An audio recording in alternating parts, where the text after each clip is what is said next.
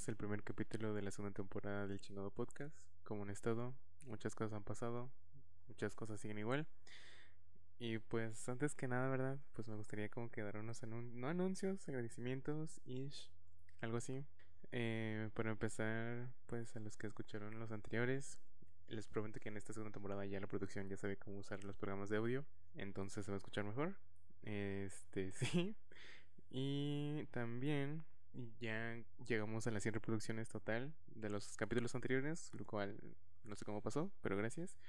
También a las personas en Colombia y Perú que no sé cómo llegaron a escuchar esto. That shit happened. Y pues sí, gracias. Y pues también a mi amigo Mario, quien nos acompañó ya literalmente casi un año eh, en el último capítulo eh, sobre el al WWDC de Apple, eh, que pues es el capítulo con más reproducciones, entonces gracias a él y pues a quien lo escuchó, muchas gracias. Y sí, vaya, qué momentos para estar vivo, ¿verdad? Pues sí, espero que hayan podido escuchar también el primer, eh, el tráiler de esta segunda temporada para que ya sepan más o menos como de qué va a estar o de qué va a tratar. Si no, pues lo pueden escuchar cuando acaban de escuchar este o lo pueden escuchar de una vez no es tan largo, como usted prefiere, ¿verdad? Y pues sí. Y pues para empezar hoy, eh, pues ya como que se está haciendo costumbre de venir a despracticar aquí mi avance en la lectura. Igual ya les habré, pues también para tener temas variados que no solo sean cosas de internet y así. El último libro que leí completo es Born a Crime de Trevor Noah o Nacido un Crimen. Pues es una autobiografía, obviamente, del autor Trevor Noah. Sinceramente, desde hace tiempo ya había como que querido entrar a este mundo de las autobiografías, biografías y los memoirs, que somos honestos, nadie sabe qué significa que es un memoir, o sea, sí, pero no literalmente. Y pues sí, obviamente este libro eh, lo topé en internet eh, con uno de los canales que sigo, que es el canal de Favorosco. Antes eh, sí he escuchado de Trevor Noah y su programa The Daily Show, que lo más cercano que podemos encontrar aquí eh, es a Chumel Torres con El Pulso de la República. Trevor es básicamente igual crítica política con comedia. Él también es un comediante. Y pues me aventé a comprarlo porque estaba en Amazon. Me costó 50 pesos o algo así. Llegó el siguiente día. Muy recomendable. Eh, en el libro podemos ver la infancia pues desde que este Trevor nació en Sudáfrica durante el Apartheid. Y como su padre pues que era caucásico y su madre africana en esa época que no podía haber mezcla de razas, entonces pues eh, sus padres lo hicieron, nació Trevor y pues esto eh, nos va mostrando cómo impacta en su vida día a día desde pequeño hasta siempre o hasta el menos que salió de, de su país Igual, justamente de ahí viene el título, que este vato nació un crimen, literal, porque era perseguido por la policía. Y pues sí, a través del libro pues vemos como este niño a veces que no entiende cómo funciona el mundo, especialmente uno donde cuando pues sales a la calle y tu papá tiene que ir un metro delante de ti y tu mamá porque técnicamente no los pueden ver juntos en la calle y no tendría sentido el por qué estuvieran juntos. O es como simplemente por el color de su piel sentía que no encajaba, porque era demasiado blanco para los de color y demasiado negro para los caucásicos. Entonces, eso fue una de las partes que más marcó su vida y cómo él se desarrolló en la escuela y en la vida social también. Igual, una parte que pues eh, que deja muy marcada es la relación que tiene con su madre, eh, que siempre fue una constante en su vida, su relación de ella con Dios y como ella trataba como de inculcarle a él la religión y pues obviamente que, que no le cuadraba a Trevor porque no tenía sentido y también pues ya como que en su eh, vida más adulta eh, vemos como trata de sobrevivir, tener un trabajo, seguir en la escuela más que nada. Algo que me llamó la atención es como relatan la pues el día a día de los estos barrios mmm, no tan privilegiados, ¿verdad? O que simplemente que eran barrios para gente negra. Entonces, siento que hasta cierto punto en ciertas características específicas eh, tuve como que mucha similitud al día a día de alguien, gente normal en nuestro país.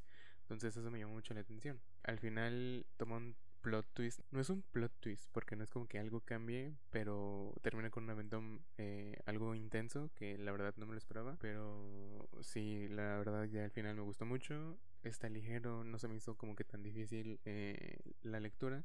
Mm, más por el hecho de que pues algunas palabras eh, no estoy tan familiarizado porque pues obviamente está en inglés pero aparte de eso, igual sientes como que el ritmo de él, tomando en cuenta que es un comediante, siento que los comediantes toman como que muy importante el ritmo, entonces el ritmo fue una gran herramienta para poder disfrutar el libro. Y pues la versión, esta versión que tengo tiene 280 páginas y pues por lo mismo tomo cuesta largo. Quieren, lo pueden ir a buscar en Amazon, les digo ahí me costó muy barato o antes si quieren como que saber más qué onda. En YouTube, les digo, en el canal de Fabrosco, ella habla sobre el libro y pues igual hay muchas reseñas o opiniones que pueden encontrar.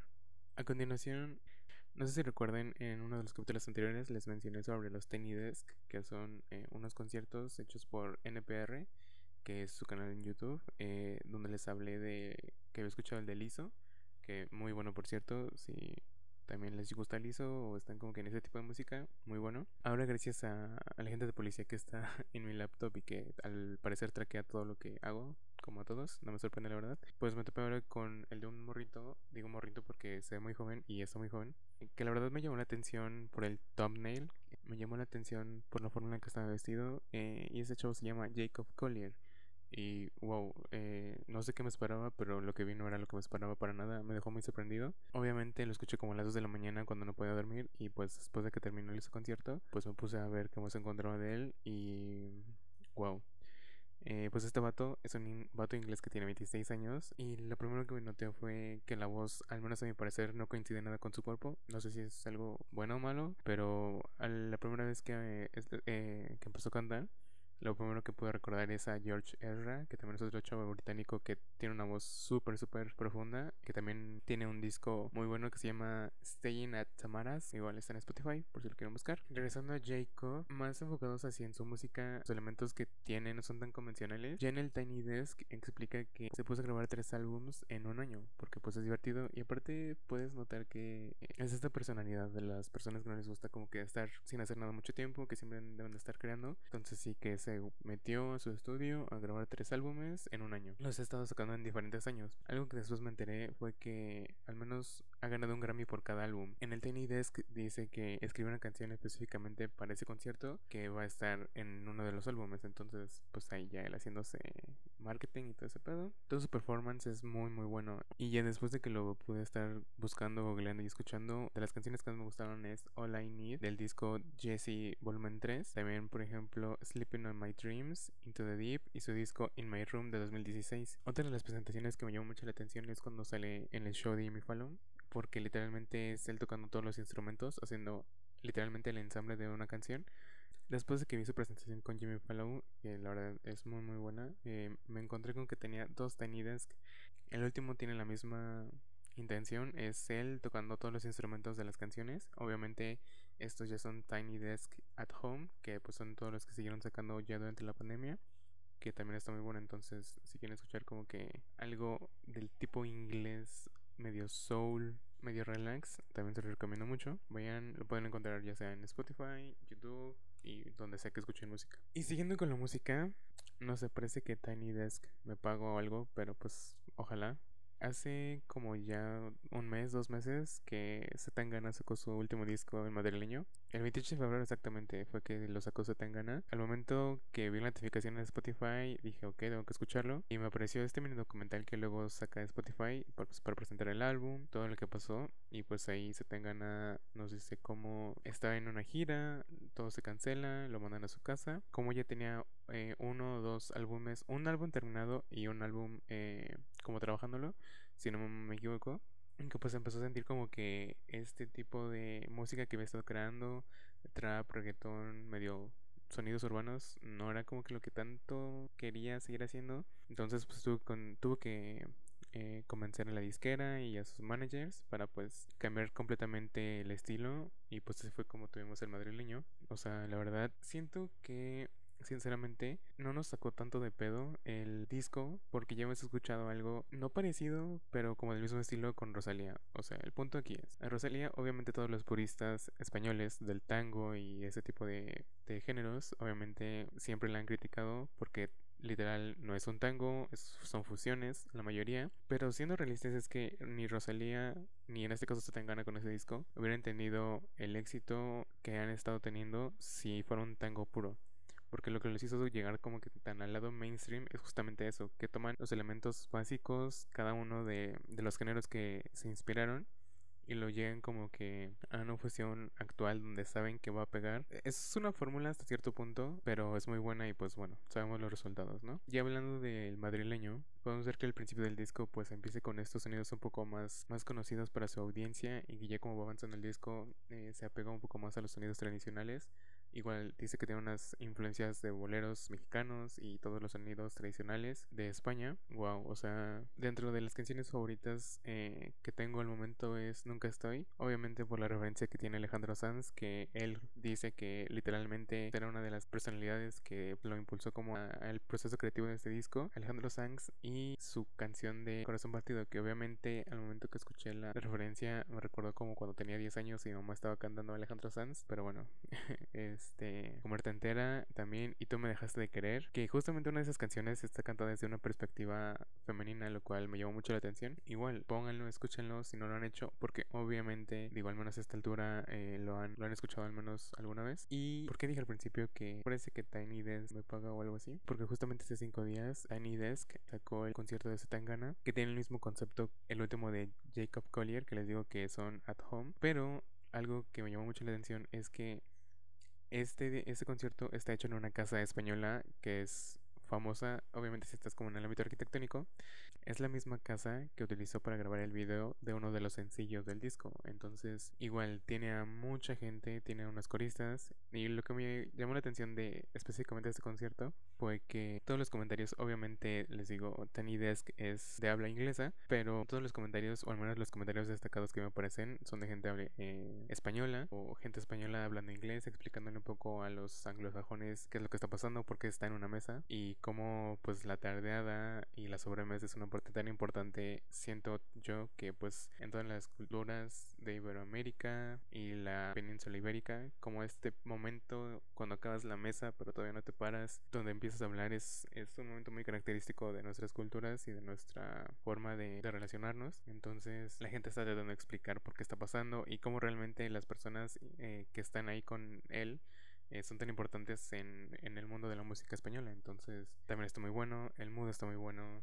Eh, hay una parte hay una parte que prefiero la versión obviamente de estudio porque se escucha mejor pero igual eh, no decepciono para nada y a, todo el mundo le está gustando porque en ese momento que lo estoy viendo después de 5 días que se publicó tiene 1.9 millones de vistas. Entonces digo también si pueden denle una vista y a ver qué opinan. Continuando un poco con Zetangana pero no tanto Igual, no es como que no tenga nada que hacer, pero a veces hago como que no tengo nada que hacer. Y en mi página principal de YouTube apareció un video de un canal que se llama Deconstruyendo el Cine, eh, cuyo canal es Pau, es un arquitecto español, donde habla de la arquitectura en series y películas que pues a él le gustan o que son sus favoritas. Y tiene una sección que se llama Deconstruyendo la Música. El video que me apareció se llama Zetangana y Oisa, el secreto de copiar bien. Al principio creí que iba a hablar sobre las referencias que tuvo Zetangana con otros artistas españoles para poder como que seguir creando el disco, pero no, vaya sorpresa que me di. Empieza hablando de que copiar está bien y cómo se ve en el arte y obviamente la arquitectura, el ejemplo eh, del sample que hizo Daft Punk, que hasta apenas también anunciaron que se separaron, que Daft Punk hizo de la canción More Spell on You para hacer la bien y conocida One More Time. También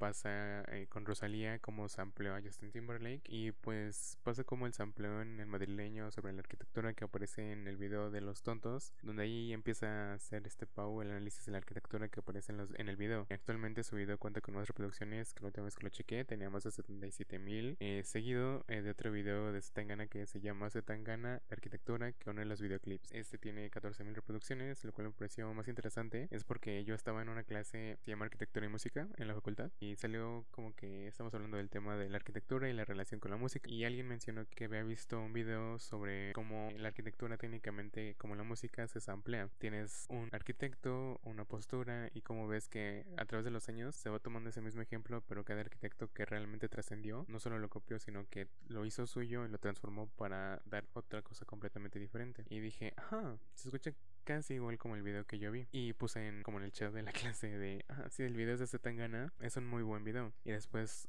una compañera me mandó el link y me di cuenta de que sí estamos hablando del mismo video. Y fue así como que YouTube nos tiene demasiado bien ubicados sobre qué nos gusta que estamos estudiando, digo, o sea, ya lo sabíamos, ¿no? Pero verlo presencialmente con tres personas, digo, porque eso te pasa con tus amigos, o sea, con los que pasas mucho tiempo juntos, pero ver que con tres extraños, al menos para mí, que habíamos visto el mismo video, se me hizo medio creepy.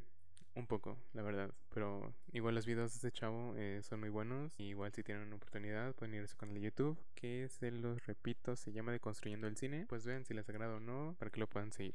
Y bueno, y ahora terminar, otra noticia que me hizo muy feliz recientemente es que un canal en, en YouTube que se llama Korean Englishman y Jolly, que los dos están hechos por las mismas personas, que es Josh y Oli, que son dos mejores amigos eh, igual ingleses, que a como a tres meses de la pandemia que empezó de el año pasado, ellos dos en su canal de Korean Englishman, Josh es el Korean Englishman, que es como el coreano inglés, más o menos es como la traducción. Josh pasó como que toda su infancia eh, relacionándose con Corea y un poco con China, entonces estudió coreano en la universidad y pues se fue a intercambio a Corea como un año y pues es como el máster inglés obviamente sobre Corea, el idioma, la cultura.